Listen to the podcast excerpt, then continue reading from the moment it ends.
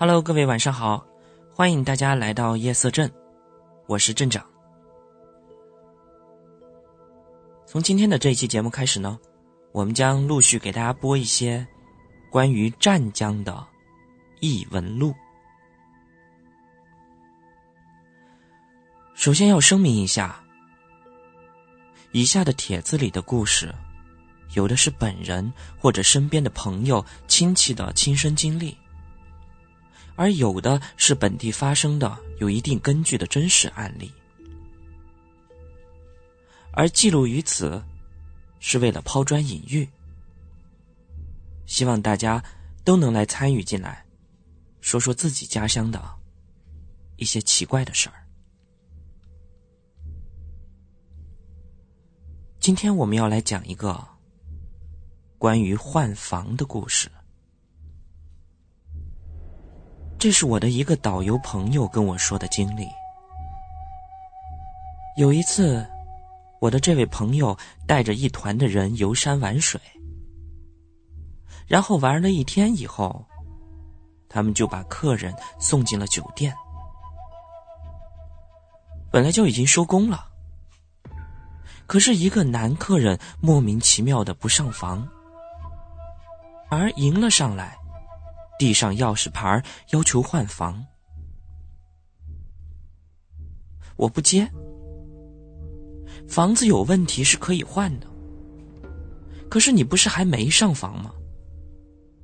而且这酒店刚装修，也不可能有什么质量问题呀。我看了一下，那间房是四幺五房间。也就是在顶楼的最后一间，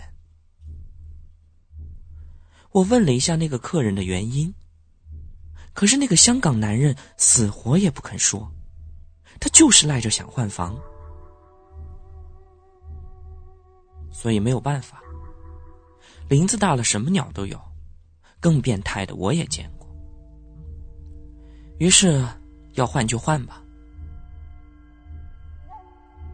然后我跟酒店的协调换了一间房间，然后他重新接过了钥匙，微笑着就向我道谢。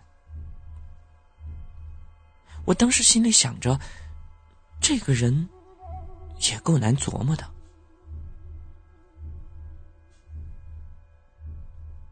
于是到了第二天晚上，我们的行程又到了另一个城市。所有的人都上了房，又剩下那个戴眼镜、看起来还有些斯文的香港人。我当时气不打一处来，我就问他：“王先生，又有什么事儿啊？”那个男人歉意的笑着说：“啊，玲玲啊，昨天晚上真的是对不起了。”不是我无理取闹，而是那房间真的有问题，所以今天还是对不起啦。我忍着笑看着他，我心想，看你怎么解释。然后那个男人就说道：“本来我不想说的，我就是怕吓到其他的人。”于是看今天我们换了酒店，我才敢说的。昨天那酒店，上次来我也住过，也是四幺五房间。而那一次我是来这出差的，然后我的一天都特别的累，然后早早的就睡了。翻来覆去，好容易快睡着的时候。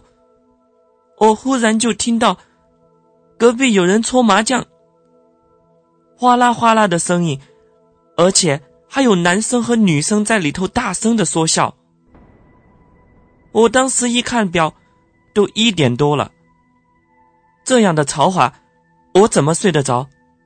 而后来我就挂了一个电话到总台，让服务员过来帮忙说说。我的隔壁是四幺四房。打完了电话就有效果了，那个声音也就没有了。于是我就睡着了。可是这个时候，麻将声又更大了。我当时特别的生气，一下子惊醒过来，我还听到了一声女人拖长了声音在笑。我当时就很生气，拿了鞋子就砸了过去，然后我就说：“都几点了，还不让人睡觉？”与此同时，我急匆匆的又挂了电话到总台。可是你知道吗？呃，总台的服务员等我骂完了，语气紧张的、小心翼翼的问了一下，说：“先生，您是四幺五房吗？您的旁边没有人住啊？”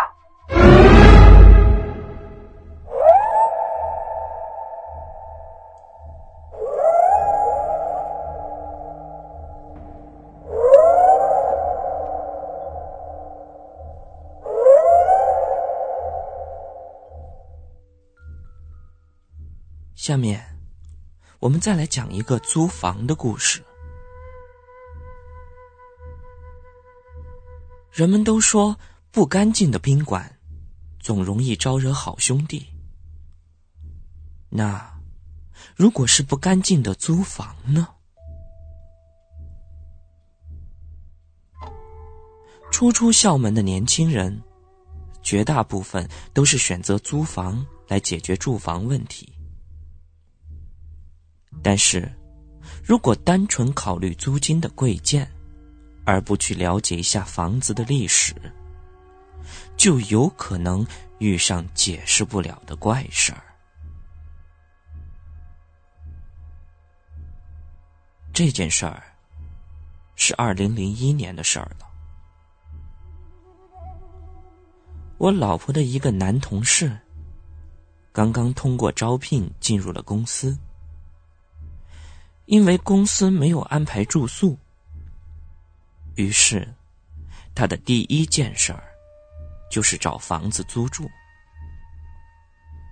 经过查找对比，在闹市里边发现了两房一厅的套间，